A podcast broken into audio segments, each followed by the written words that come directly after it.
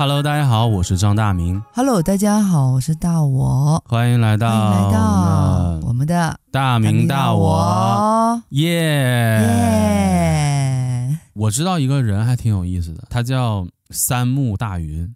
三木大云，对，Miki 大云。怎么了呢？你听说过三木大云吗？我。你你每次老是要叫明知故问，我很尴尬，你知道吗？啊，哪有明知故问？哪有明知故问？那不就冲着三木大云做的这个节目吗？哪有啊？哪有？没有。老是假惺惺的问我，你让我怎么说？就你就说你知道一些就行了呀。对啊，就之前呃看了那个某某和某某的视频之后，我就知道有这么一个僧侣，啊、日本的僧侣三木大云呀。因为、啊、为什么说到他了呢？了当时不是那个是 厉害了我，假惺惺，假惺惺。假惺惺，嗯、对，然后就说到三木大云就有预言，就之前他可能嗯说过这个佛家的呃三灾七难嘛啊，好像是二十年一轮是吧？十年还是二十年啊？厉害了，就是这一轮就基本上都应上了。这个三木大云呢，这个人就像我有说到的，就是他做一些预言，嗯、他为什么这么有名呢？是因为他做了一些预言，他预言了、嗯。安倍遇刺这件事儿，他预言之后的之前。对不到半年，安倍就遇刺了，嗯、所以就人觉得很不可思议，所以这个人一突然间爆红，嗯、很多人就想了解这个三木大云什么情况，他怎么能预测这个安倍遇刺？就因为佛家讲叫三灾七难嘛，就佛教讲什么叫三灾七难，就是如果在这个世界上发发生三灾七难之后，整个宇宙就会结束，就会重启。重启，世界就会重启。哪三灾哪七难呢？嗯，它有个前提叫鬼门先打开啊，鬼门是每隔十年打开一次。嗯、鬼门打开之后，如果三灾七难，就是有三个灾，有七个难，按照三灾七难标注的这个顺序发生。你如果比如说应该先发生什么，后发生什么，你不按它顺序发生的话，就不会世界末日，就不会宇宙重启，就不会。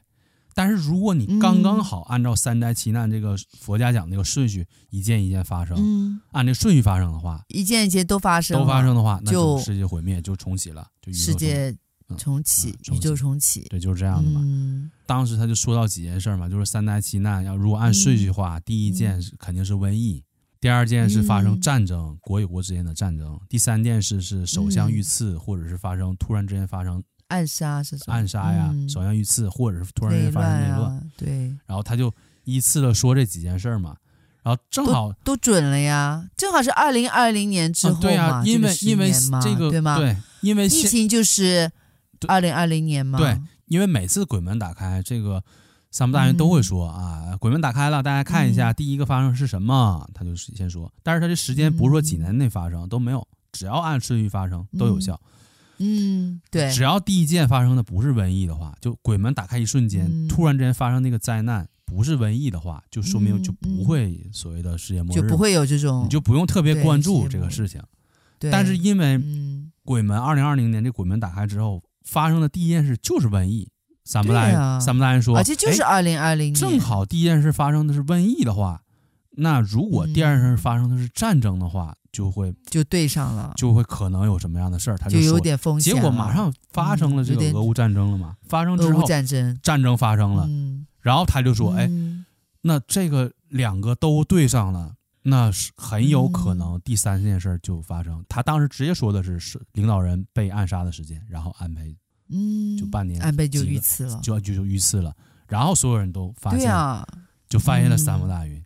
啊，对，但是之后这三灾七难这些事儿，包括天有异象，就是那个日月全食异象是异象，异象是异象，全世界各地有异象发生，然后再有什么日食月食按顺序，日食月食也出现了啊，对啊，都出这现目前是都出现了，还差什么呢？还差这个大的洪水、大的干旱、水灾、大的饥荒。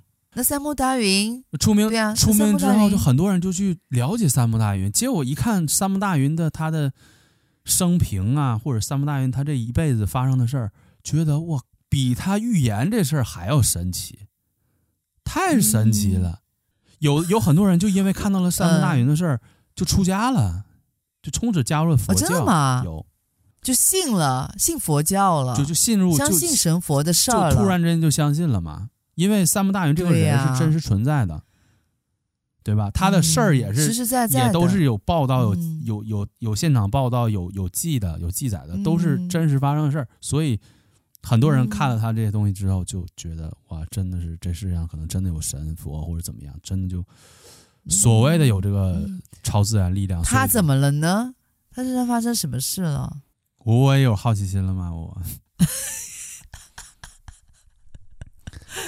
你你又让我尴尬了，对啊，怎么尴尬了？嗯，哪哪有尴尬？对啊，我 明明有之前有跟我讲到过呀，我大概有点知道，但是就就还想听你再讲一遍。不是你讲故事的能力好吗？就还得、嗯、还是要听你讲。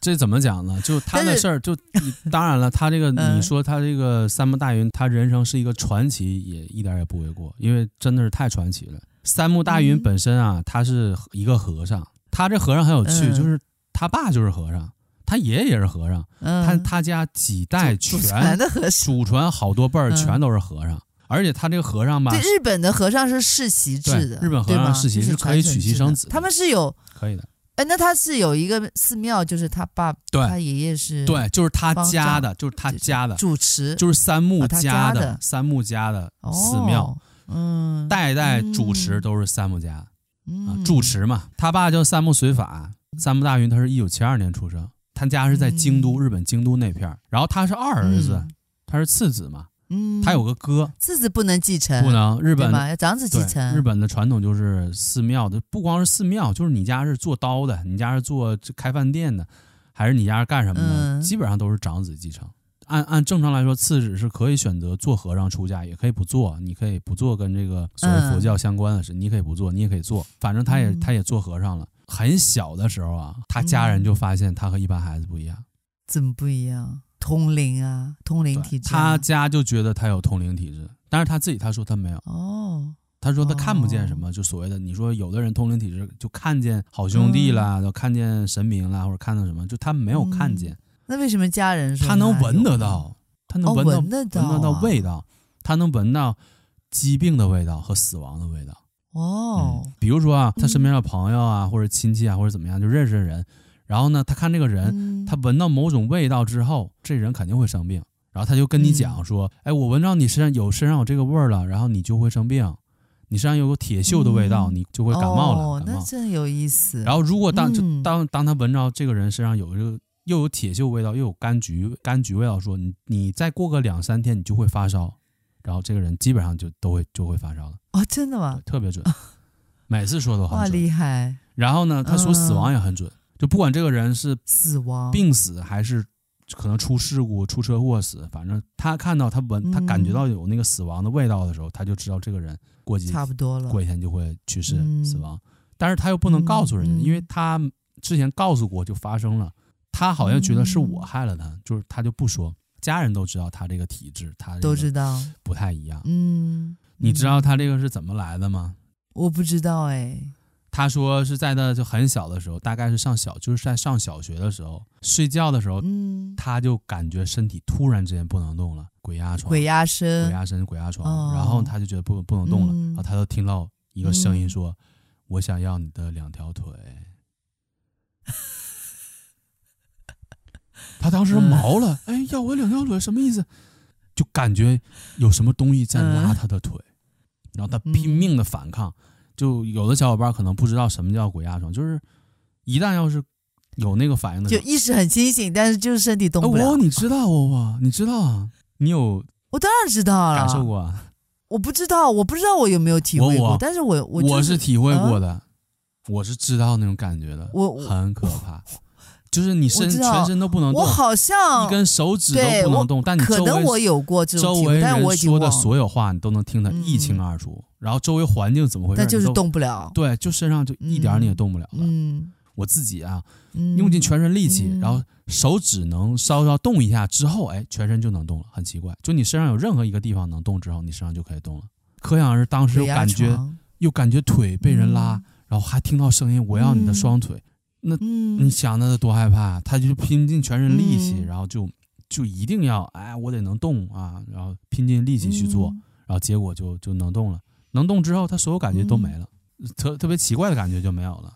嗯，嗯就在他然后呢鬼压床的那同一天，他晚上的时候、嗯、很晚的时候去上厕所，结果在很昏暗的环境下、嗯、看到一只他说两米多长的猫，黑猫，两米长，对，那是比这个住的房子那个还要高的没有没有我他家是你想想他家住寺庙啊，那他家挺大的房子啊。房子挺大，哦、你就不用担心他房子对啊，两米长，那就是 不用担心尾巴、身体。对啊，那是身体，就是很长很长的。啊、对啊，他看到都他自己都吓到了，哎，我这什么东西？然后两米多长的 猫，什么怪物？跟猫有点像的东西。嗯、他看到那个东西，一瞬间，那东西一瞬间就消失了，在他眼前消失。自从那一天开始之后，嗯、他就能闻到，就是所谓疾病的味道和死亡的味道，嗯、他就能闻得到。他还以为是周围所有人都能闻得到，嗯、后来他发现其实就只有他自己能闻得到，只有他，对，嗯，对吧？就小时候就和别人不一样，嗯，然后长大之后呢，因为他本身啊，他是一个他是和尚，但是他又是次子嘛，就是二儿子嘛，次子，嗯、他大哥是继承，继承没有资格继承，对啊，然后他又正常还要念书，他是呃念高中是念的平安高中，升入大学叫立正大学，佛教系。他念的是佛教系啊，就是没有离开他的。他自己选的专业啊。啊，对啊，就选的就是佛教系啊。他那个时候他还觉得自己可以做佛教相关的，就是跟这个。其实他比他哥哥更喜欢做这件事情。也没有吧，因为他家全是和尚，就他家全是啊。本身他是日莲宗的，就他那个宗派，他爸那个宗派叫日莲宗，嗯、是日本的佛教的一个宗派。因为他哥继承了寺庙，就是寺庙的。住持嘛，他不能继承寺庙，他当和尚只能当流浪和尚，嗯、行脚僧，到处化缘。哦，化缘，到处化缘，就是去学习，对，其修行，其他寺庙去学习，他叫修行，嗯，修行，修行，居无定所，嗯、然后修行，嗯，然后就流浪和尚，就流浪和尚，因为你住其实也没有固定的地方住，然后你又不能又没有拿不到钱，嗯、只能靠化缘。我寺庙我也不能继承，嗯、我只能流浪去修修佛。那他可以在自己寺庙里当和尚呀？为什么不能在自己自己家的寺庙里当和尚呢？住持他们日本是只有一个。那他就是做一个小僧侣？没有打杂的小僧侣不行吗？按日本的按日本的传统是他不能在本家啊。可选的路只有一个，就是要么你就终生做行脚僧，终生化缘，终生修行。嗯要么你就继承一个别人家的寺庙，别、嗯、人家奇怪啊，别人家的寺庙经营不下去了，接一个，接别人家的一个。啊，我当个打杂的小小绝对不可能。啊、就像这个事儿，就在同样的事情，像那个日本寿寿司之神叫叫小野二郎，他两个儿子啊，嗯、两个儿子，他按、嗯、按传统就是老大继承。老大继承他的本店，嗯、继承本店。按你的说法，嗯、老大继承本店，那二儿子就给老大就就打个下手呗？没有，他二儿子一定要驱除本店，啊、给你点钱，然后你自己接一个店。日本就是这传统，日本叫分家，就谁继承之后，你就不能在他家、就是、没有关系了。哦、就你要么分家，就是你可能也会影响到影响到那个继承人的整个一个地位或者这个这个我具体不知道，但是日本就有这个传统。不光是佛教寺庙，还是说这个开这个呃餐馆，他们都有开这个都有都有这个传统，百年老店，对，都是这样，还是做刀什么的，就是都有这个传统。就是他可以，他可以找其他的人，不是本家的人来给他对寺院里面做一些杂役的这种。就要么你就转行，但是就不能，要么转行你就不做和尚。你要做和尚，你就只能在外边做，哦、你不能在本家做。哦，到处流浪嘛，到处流浪，然后他他那个时候又没有遇到合适的店可以接手。嗯那个时候就很迷茫，就觉得我你真让我一辈子就做这个行脚僧，就天天就化缘。那个时候就觉得太苦了，而且他自己也有点怀疑，他就觉得我也没见过什么神佛，嗯、这真的有吗？真的有佛吗？真的有转世吗？嗯，他就有点怀疑。但他自己不是有特异功能吗？可以闻到疾病死亡，是可以闻到疾病死亡，他有这个感觉，嗯、但是他也不是特别笃信。就一定说什么有有什么转世轮回，只能说半信半疑。毕竟没看到过，没有看到过。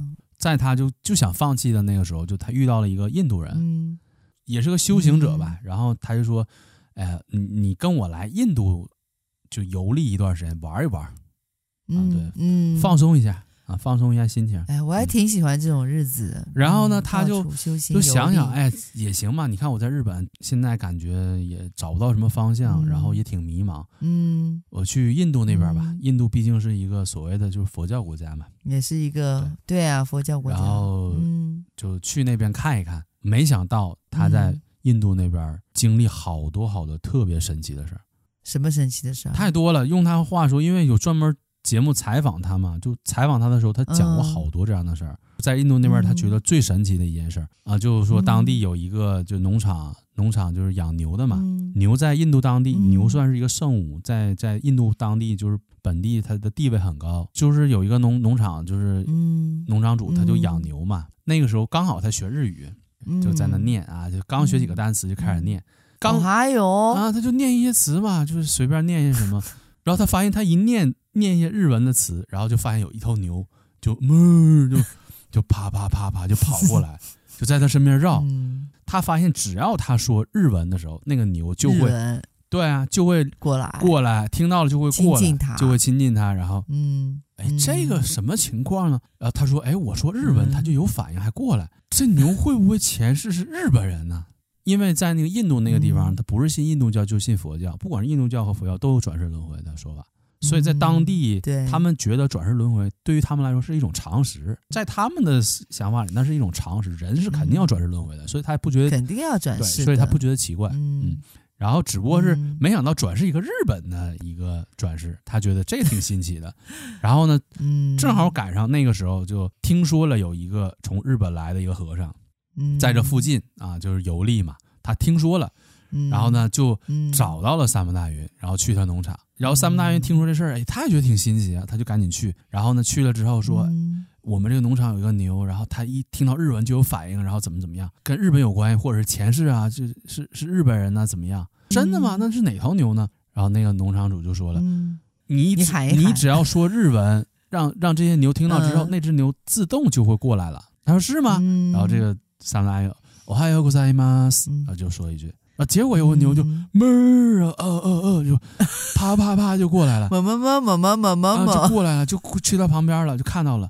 哎，他一看，哎，这个三木大云感觉挺新奇，哎，有牛过来了。嗯，然后跟他说话，跟他说话，就跟他开始聊天了。啊，日本人ですか？嗯，日本语，し知りますか？啊，就类似说这样话。嗯，那牛就狂点头，哞，狂点头，嗯嗯嗯，就开始点头，不停的点。 那个点头的感觉还挺像日本人的，啊，就那种那种大家知道那日本人点头的感觉啊，就那种感觉啊，就那点点点，我知道我知道。然后 他就更奇，哎，这个真能听懂我说话，嗯，就那你真的是日本人吗？难道你前世是日本人吗？你还能记起你以前发生的事儿吗？嗯，这牛就哞，然后就开始哭，就不停的点头，不停的流泪，哭啊，不停的哭，不停的流泪。然后这个，哎，可惜说不了话，说不了，对，那说不了人话呀，就只能闷闷闷在那哭啊。然后三木大云看了之后，就就挺感动的，因为他对这个反应就证明，第一他能听懂日语，第二他肯定有前世的记忆，关键他还不是人，他有前世记忆，他是个有前世日本人记忆的一头牛。他觉得这事儿太新奇了，嗯、然后他他就跟农场主说：“你等等我啊，我这个我来的时候我什么也没拿，嗯、我是有那个摄像机的，我想过来把这个东西给它拍下来，嗯、我觉得很有趣。你等我一下，我去拿。”嗯，然后那个农场主答应他，让他去拿。然后他回去拿那个摄像机，再回来，中间大概三四个小时之后，半天时间回来了，那头牛就死了。为什么？不知道为什么，很奇怪，就死，为什么？就死掉了，很奇怪。哇，然后就很可惜，太奇怪了。然后他当不想让这个证据让留在世间，对呀、啊。然后那三木大云他这时候他就开始他就特别相信了呀，因为这个事儿就发生在他眼前呢，嗯、就是眼前发生的真事儿，嗯、而且他在印度遇到好多类似很神奇的事儿，然后他就坚定了信仰，嗯、他觉得我还是要在佛教这条路上走，信神佛，对，我还是要修行，嗯嗯。然后结果他就坚定他意志了，然后他就又回到了日本。又回到日本，刚巧就刚回日本不长时间，就接到一个信息，就说有一个寺庙吧，但是那个寺庙也不是很大，很小的一个寺庙，也在京都，嗯，相当于在他的老家，也在京都，然后是很小的寺庙，去寺庙就是需要有人去继承，但是这个寺庙又小又破，嗯、然后又没有人去打理，就是这样一个地方。嗯，他觉得小破没关系，反正我要坚定这个在这个修行的路上，我要继续走下去啊，那我就要接这个寺，我要给他接下来。嗯、啊，他就去了。这个寺就是在京都那边光照山，光照山，光照光照山的莲九寺。莲是那个莲花的莲，九是久远长长久久的久。嗯，莲九莲九寺，光照山莲九寺。嗯，然后他就继任光照山莲九寺第三十八任主持。那个寺也算是一个很多代的一个寺了嘛。然后又有神，比较久远。对，又有很神奇的事发生了呀。他进那个寺庙刚进去第一天，就刚搬进去，然后把他的被什么，把他房间简单扫了一下，然后。把什么被褥啊、什么床单什么弄完，就是有一个睡觉的地方刚弄好。他第一天在那个寺庙过夜，他就做梦了。嗯嗯，啊，做梦了，梦到大黑天了。大黑天，对，日本的七福人之一有一个叫大黑天，黑大是大小的大，黑是黑白的黑，大黑天啊，天是天地的天，大黑天，算是一个财神爷。哦，财神爷、啊，对啊，大黑天，他梦到大黑天了嘛？然后那大黑天就出现了一瞬间，他说我要出去一下，就说这么一句话，嗯、然后直接就消失了嘛。嗯、就醒醒了之后，他就因为他进寺庙的时候，他有印象，这寺庙里边是有大黑天的那个佛那个像的嘛。哦，然后呢，他就去那个大黑天的像，他就去看到那个像，一看那个像又挺破又挺脏的，然后他就把那个像给他，嗯，给他收拾了一下，给他。打扫了一下，然后简单修复了一下，做了这个事情。嗯，做这个事情之后的第二天晚上，然后又做梦了，梦到了就是头顶上有一个金属的，明显是一个金属的一个船，大船在头上飞过，然后船上有很多发光的一个就是人，身体是会发光的人，就有七个嘛，然后看到其中一个就是大黑天。哦，真的吗？对啊，用他的话说，就是像飞碟一样感觉。又看到大黑天了，哦、大黑天跟他说话说“巴拉开尼克”，巴拉开尼克，巴拉开尼克就是让你去买巴拉，就这意思。说了一句“巴拉是啥”，说了一句就消失了。然后他醒了之后一想，“巴拉开尼克”，巴拉在日文里边啊，就是有可能一有可能是肉的猪的身上的一个部分的肉，嗯，也有可能是玫瑰花，嗯，对吧？也有可能是彩票。彩票还不是彩票的通称，是彩票的某一种，就类似比如说足彩，就类似还是一个小的门类里边就罢了。他想到了是，哎，这个是不是大黑天让我买肉啊，买猪肉啊？嗯，然后呢，第二天他就去肉店就买猪肉，嗯，去店里了。然后店员就觉得，哎，和尚也买猪肉吃吗？呃，他说不是，不是，不是，不是我要买猪肉，是那个大黑天让我去买猪肉的。什么叫大黑天让你买猪肉？他说我昨天做梦。梦到大黑天了，大黑天跟我讲，他说巴拉凯尼克，那意思就是让我买猪肉，然后那店员就笑了，你肯定是理解错了，他不可不是让你买猪肉，财神怎么能财神爷怎么能让你买猪肉呢？他肯定是让你买彩票，肯定是让你买彩票啊。然后，对呀，他说，哎，是吗？这巴拉还有彩票吗？因为他根本没买过，他不明白啊。他说，对，有彩票，嗯，就在这附近就有一家，你赶紧去吧。然后他就去了，嗯，然后他接近那彩票站的时候，发现彩票站旁边那个有那个广告牌啊，就是一个船上面有七福神的那个卡通的一个一个一个海报图，嗯，哎，他一看，哎，这和我做梦那个梦到的差不多，应该是这一家，嗯，啊，进去之后看那个彩票啊，彩票上面印的就是就是七福神在船上的七福神，哦，真的吗？那个都是有原图的，你上网找都是可以找到那个图的，那个彩票的店的照片也能找到的图，那个太神了，而且那个彩票到现在都卖，那店现在还没关，哦，还开着呢。嗯，然后他去店里了，然后他就直接说：“这个给我买买十注吧。”刚买完彩票，然后那个说：“哎，这个是这钱在哪取呢？我这买完了，你把钱给我。”嗯，那店员就懵了，什什么叫你买买买彩票马上给你钱？我买彩票这不我买完你不应该给我钱吗？他说：“得是你中了才能给你啊！再说你中没中？过。再说你中没中也不确定，你中中没中啊！再说这个彩票的，就当时他买这个彩票的结果要一个月以后才能出来这个结果。他说：你要想知道你中没中，等一个月之后，然后结果出来了，你中了你再来。嗯嗯，他觉得那行吧，然后他就回回家了。”正好，因为他赶上刚接手那个寺庙，需要很多的事儿，要修缮，要打扫，还要雇人工，然后再像装修类似的，就好多的事儿，要忙忙前忙后的。那一个月，他几乎就天天在忙事儿，他就把这事儿忘了。嗯，然后等过了一个多月之后，然后突然之间他又梦到大白天给他托梦了，又梦到了，又梦到了大白天跟他说了一句说：“果实已经成熟了，再不摘的话就会烂掉，你赶紧去摘吧。”彩票有有效期到了，赶紧去兑现了啊！对啊，这很很怪啊。然后他他就 哎，对我自己都忘了，我是买彩票了，那我赶紧去吧。嗯、然后呢，他就去彩票站，嗯、结果他买的那个彩票中了，中了。他买了十注嘛，一一共中了一亿五千万日元啊！他那个彩 票太牛了吧？他那个彩票是当年那个彩票站的头奖一等奖。哦，只有他一个人中，而且他就买了十注，啊、而且我告诉你，嗯、就他，他其实买一注也会中。彩票那事儿上新闻了，日本当地新闻报纸报了，哎、嗯，一个和尚竟然去、啊，哪有和尚买彩票？一个和尚竟然去买了彩票，而且还中了一亿五千万日元的头等大奖，太牛了！然后那登报纸的，然后呢，嗯、有人还采访他，然后中奖状。有日本，嗯、就是你中奖给你发了个中奖状，嗯、中奖状的原件都是有的。就这事儿，他真中奖了，这件事儿是真发生了。嗯，你不觉得太神奇了吗？啊，大黑就是太大黑天让你买彩票，那财神爷让你买彩票，你想不中都难。这意思，收获就是想让他果实都已经成熟了，去收获吧。不收获的话就烂掉了。对呀、啊，就收获吧。为什么让他种呢？不就是让他修缮这个寺庙呀什么的，对吧？对然后他肯定要让他帮忙，他就拿着这个钱用的呀，再放在寺庙里边，嗯、就是给修缮寺庙啊，然后这寺庙运营经营各方面都需要钱嘛，然后他就有了这笔收入，嗯、他就很安心的在这个地方继承这个寺庙，嗯，继承下来，嗯，对，真好。这个和尚他为了宣扬佛法嘛，你想他是一个寺庙的住持，他经常要参加一些就法会活动。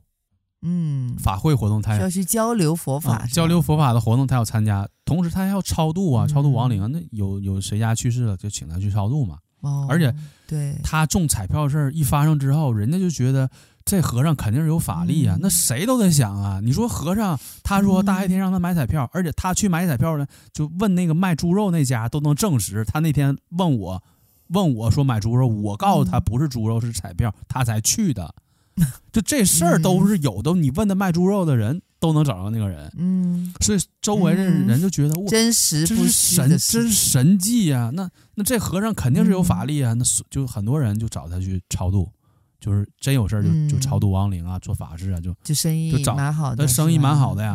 然后他有的时候因为他名气比较大，要经常有的人就找他去外地出差啊，去外地去办法法事啊、超度啊什么一些一些事儿。嗯，然后呢，他经常需要出差。嗯、日本有很多地方就是是，比如偏僻的乡村呐、啊，比较封闭啊，嗯，就有村民呀、啊，有文化，嗯、就是各地有很多很奇怪的事儿发生。他把他去办法事、办超度遇到的一些本人遇到的一些很奇怪、很奇异的事儿，哎，他还给他记录下来，因为经常遇到。然后他呢，在路上，比如说遇到，比如去这村里啊，去哪个地方，然后遇到人，给他讲当地发生的真实事件。嗯真实的灵异事件，也他也都问问灵异事件是吧？真实的灵异事件，嗯、他都记录下来。嗯，然后呢，出了书。哦，还出书？出书。他现在不是讲故事吗？在那个油管。他不是出一本书啊，这哥们儿出了七八本书，而且是畅销书。哦，啊、对，畅销书就是就是人家就喜欢听这些神神鬼鬼的事情，啊对啊、就是畅销书。对啊。然后畅销书就是讲，就是跟我们这个就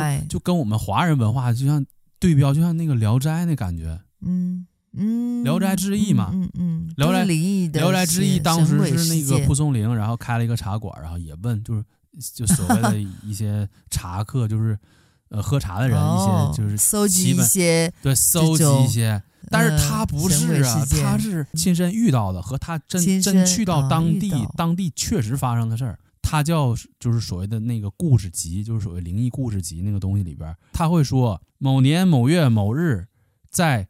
某县，比如说在京都的什么区，谁家老张家、老李家，还是田中家，还是谁家，嗯，发生了这些事儿，嗯、这个是在日本是没有的，你知道为什么没有吗？嗯、不知道，因为正常写灵异知识小说是虚构文学呀、啊，明白吗？这是我们觉得，有些人觉得是啊不，就正常，比如说像我们写什么《盗墓笔记》啊，或者是国内的什么《盗墓笔记》，写一些灵异修仙，你是当成虚构文学去，一般都是写虚构文学嘛，对，所谓虚构一些，对。但是他写的是纪实，他自己就说，要不就怕碰碰到的，要不就是别人说他说的过来的。他在他的那个书里边写的，某年某月某日在什么地方发生这个事儿，是谁家发生的？你去，你就去当地去问。确实就有这么个事儿，都问得到，对，都能找得到，嗯、就、嗯、真实，而且是真实发生的，所以这个东西就在日本也是很少见，嗯、非常少见的。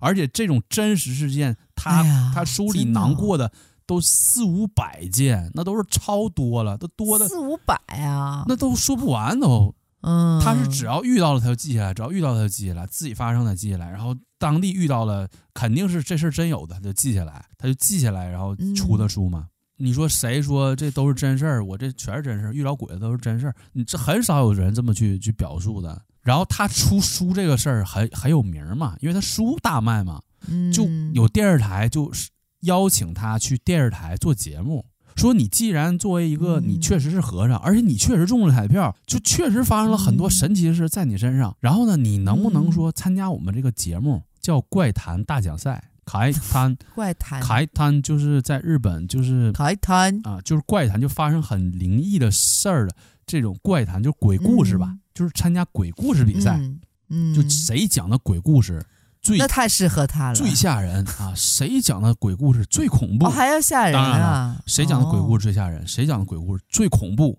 就能拿这个怪谈大奖赛的头奖，就能拿奖金，嗯、给钱呢。嗯他当时想，嗯、这个一举两得。第一，我这故事太多了，可讲的东西太多了。嗯、第二，这把这东西可以有奖金呢，对啊，挺好的呀。嗯、然后呢，我就去呗。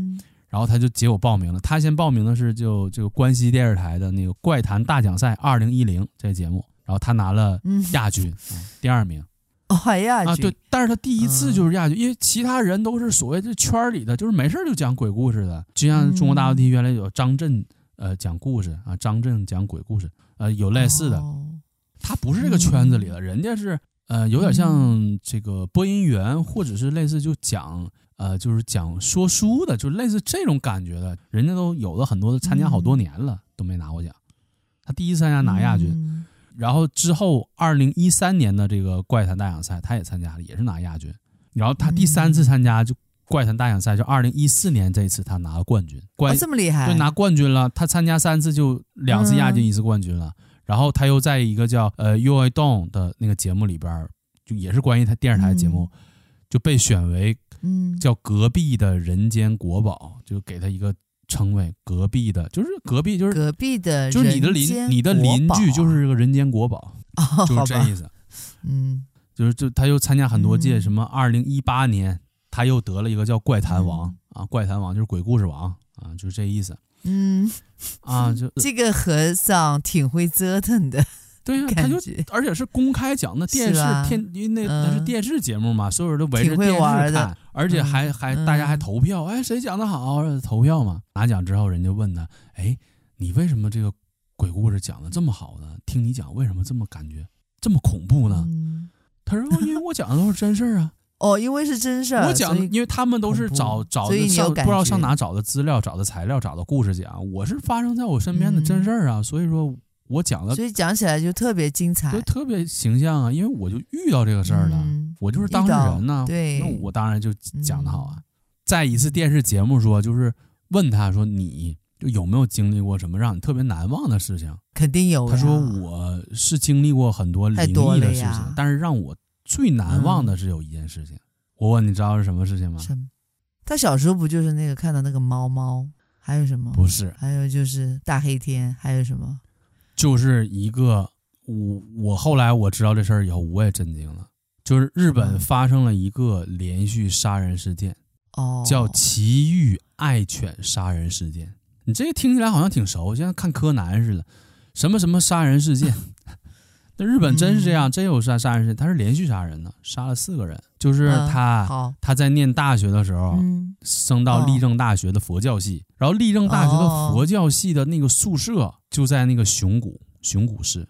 嗯，就凶杀案的附近。熊谷市，因为那个那个连续杀人事件，嗯、连续杀人事件就在日本的埼玉县的熊谷市嘛，就是他上大学的那个地方就在熊谷市，嗯、而且他住的那个学校的大学宿舍。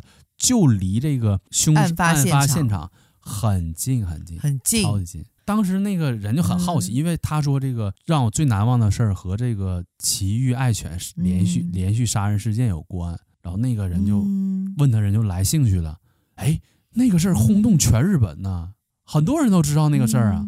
嗯，他说你和那个有什么关系呢？他说我念大学的时候，那个时候也在修行嘛，因为是佛教系，佛教系所谓还有三拜，还有前辈，还有都监，都监就是所谓管他们的那个呃大和尚。天天还管他们，嗯，然后做什么早课，还有戒律，反正各种就是挺苦的嘛。然后呢，他觉得这个生活太苦了。然后周围呢，他就发现，就离他们学校不远，就有一个地方，就是正好是养宠物的一个地方，然后还能看到小狗狗。嗯，然后他就经过的时候看到小狗，他就觉得，哎，我看到小狗，喜欢狗狗，我我就觉得很开心呐。在我这么枯燥的修行生活中，然后看到这狗，我就很开心。他就有一回嘛，就经过的时候，他就想拿相机拍照，就想拍那个狗，拍个照片。嗯，然后结果这个时候突然就有个人就过来说：“你不不许拍照。”就而且那个人说话的时候很凶，语气特别凶悍。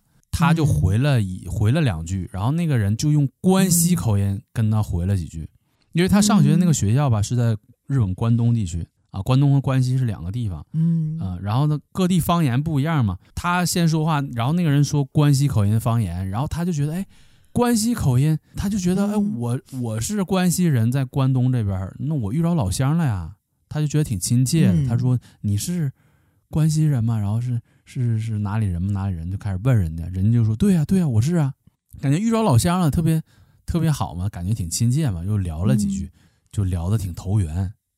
然后这个时候呢，店主就拿了几个饮料，啊，而且都是咖啡类的饮料，你随便选一个喝吧。这个店主人不错，挺热情啊，然后还请我喝喝饮料，然后他也不客气，然后他就选了一个就喝了，然后喝了之他还选了一杯，他就选了，因为他为什么不一起？没有，因为给他拿好多饮料让他让他喝嘛，然后他就选了其中一杯就喝，然后喝完之后，他喝完之后，然后那个店主说，呃，你不是在这个附近上学吗？然后呢，嗯，你就经常来是吧？你就来吧，不行你就在我店里打工吧。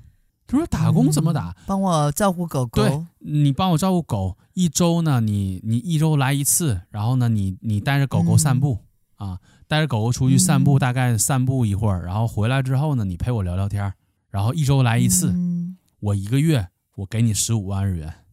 嗯，他说哎，这不错哎，不错。我这就只是带狗狗散散步，然后陪你聊聊天，一一周一次吗？他说对，嗯啊对，咱们是老乡。对，他答应了吗？他答应了。他说行，我去，我我来。但是呢，这件事因为我现在还在这个我们这边，我还在修行上学，我得跟我们这个都监跟他说呃说一下这个事情。嗯，然后第一次他和这个店长的会面见面嘛。然后他回去之后，他就把这个事儿跟他们那个督监，就所谓的就像他的那个师傅一样，就类似的老师一样，就跟他说了。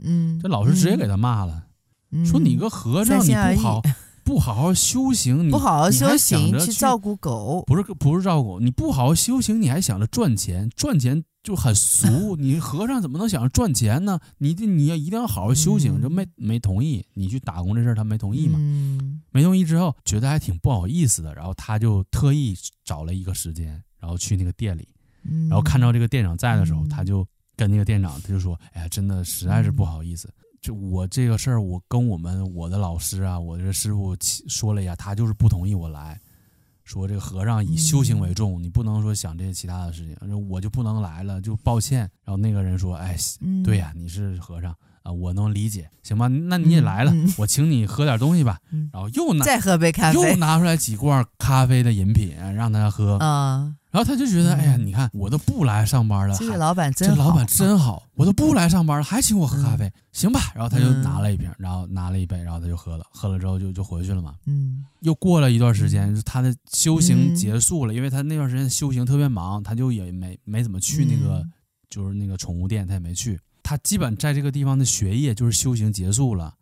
然后他要离开这个地方了，他要换其他的地方去修行。这个临走之前，他觉得这个店主对我不不错，我临走之前跟他打个招呼，跟他告个别，打个照面，跟他告个别。嗯，然后他又去那个宠物店了。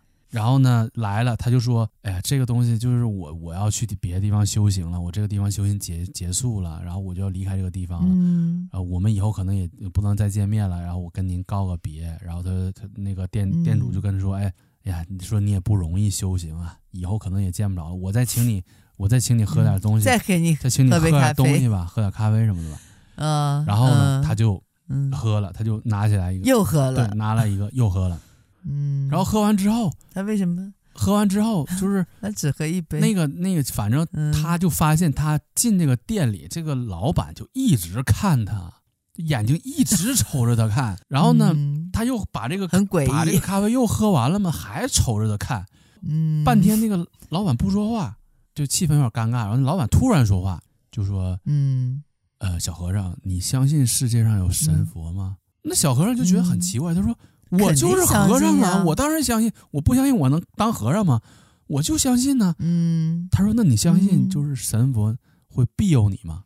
嗯，他说：“我相信呢，我当然相信了。”店主就看着他，然后点点头：“行吧，行吧。”嗯，然后说：“你再喝点饮料吧，我这边还有好喝的，这个也不错，你再喝点吧。”然后那小和尚就觉得：“哎呀，不好意思，啊、不喝了，不喝了，不喝了，不喝了，不好意思，不喝了。我这我先走，有事我先走了。”他就走了，离开了。然后，对呀。然后，嗯、然后过一段时间，津津有味，张大民。然后过几天之后，然后突然之间呢，看那个，他就是说，这全日本一个上日本的几个知名电视台，说最近全日本发生了轰动全日本的连续杀人事件，就是这个叫非洲犬舍养狗，就是在日本埼玉县熊谷市非洲犬舍，这个人连续杀了四个人，而且毁尸灭迹，特别凶残。然后他一看，哎、嗯，这个这犬舍不是我之前去的吗？然后，然后他就认识啊，这个 请我喝咖啡的人，这个杀人犯叫什么名？嗯、这个杀人犯叫关根源，妻子叫丰间博子，杀人是夫妻共同作案杀人，毁尸灭迹那种。对呀、啊，然后他一看给剁了，他一看这电视，嗯、关根源给那马上给那个照片嘛，一看这不就是跟我之前请我喝咖啡的那个老板吗？嗯，这个人人不错呀，这人不错呀，他怎么能是杀人犯呢？他就百思不得其解，他就觉得这是个好人呢，这怎么是这样的人呢？然后他们那个寺庙，他就临行之前嘛，临毕业之前，他们那个寺庙就是他有个学就是有个学长叫前辈，他们前辈他是和尚，他们那和尚吧有所谓的政府所托去监狱嘛，他们要定期去监狱。给监狱的人做一些就是类似牧师的工作，就是有点心理辅导啊，嗯、就类似这样的工作。然后犯人有什么呃诉诉苦啊，有什么东西就可以跟他说，就是算是一个呃给给这个监狱犯人的一个福利吧。正好他这个学长有个学长就干这活，嗯，最近那个学长回来了，然后就看他的眼神就不一样，就看就也是，嗯就盯着这个三木大 云看。三木大学那看毛了，哎，你你看我干嘛呢？你你你不那意思，你你对我有想法吗？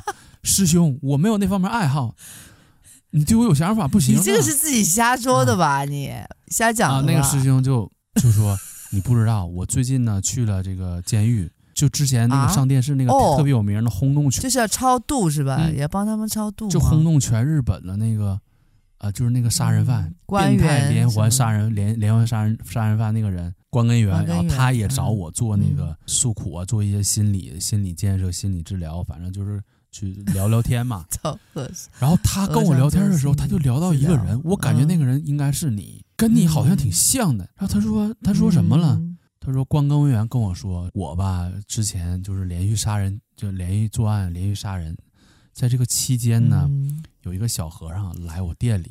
然后呢，来我店里，我请他喝咖啡，他就他就拿东西要给我的狗要照相，我一看我他不照相，我是不是我这事败露了？他就有点害怕，他不让他照。嗯，然后呢，他当时就有杀心了，就觉得我败露了，我不能给这个小和尚留活口，我一定要给他弄死。嗯，然后呢，他就看那小和尚，他小和尚回他回回他说话，然后他听那小和尚说话有点关西口音。为了和这个小和尚套近乎，因为这个关根源他以前在关西待过，他也会说一些关西话，嗯，所以他就故意以关西口音跟这个小和尚说话。哦，故意的。一说完之后，然后小和尚让他产生亲近感，一问是老乡，一说是老乡，然后就产生亲近感，以这个为由，然后进店里就跟他闲聊的过程中呢，嗯、准备了一些，因为之前的犯案的时候吧，他也是，嗯，给就杀人之前就给那个被杀的人准备一些有毒的饮料，嗯、那饮料里边有其中有一个没有下毒。剩下其他的全都下毒了，嗯、有一瓶饮料没有下毒，他自己都忘了那瓶饮料是，但是他他记得有一瓶没有饮料没有下毒，别的都下，嗯，他就觉得这么多瓶饮料，嗯、他肯定能就是肯定就中毒了，当时就请这个喝，啊、没想到这个小和尚喝了，嗯、喝了之后就走了嘛，走了之后他就想这个。嗯他肯定就死外边了，运气好，肯定死外边了。哦，死外边了，因为那毒不是不是现场发作，他是过一段时间才发作的毒。哦，他觉得反正你也喝完了，嗯、你到时候你也离开我犬舍了，嗯、你在外边死了，跟我没有关系了嘛。然后结果，嗯、结果过一段过一阵子又来了，来了说，哎，我我不能在你那打工了。然后跟我说，当时我就觉得，哎，这什么情况？那么多有毒的。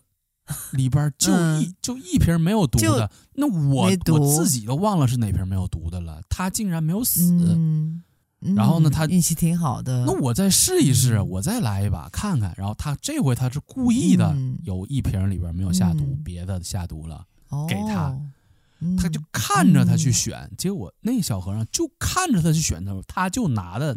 就选了那个，亲眼看着他拿的那个没有下毒的那个，当时他就觉得、嗯、哇，这运气也太好了太奇怪，运气也太好了。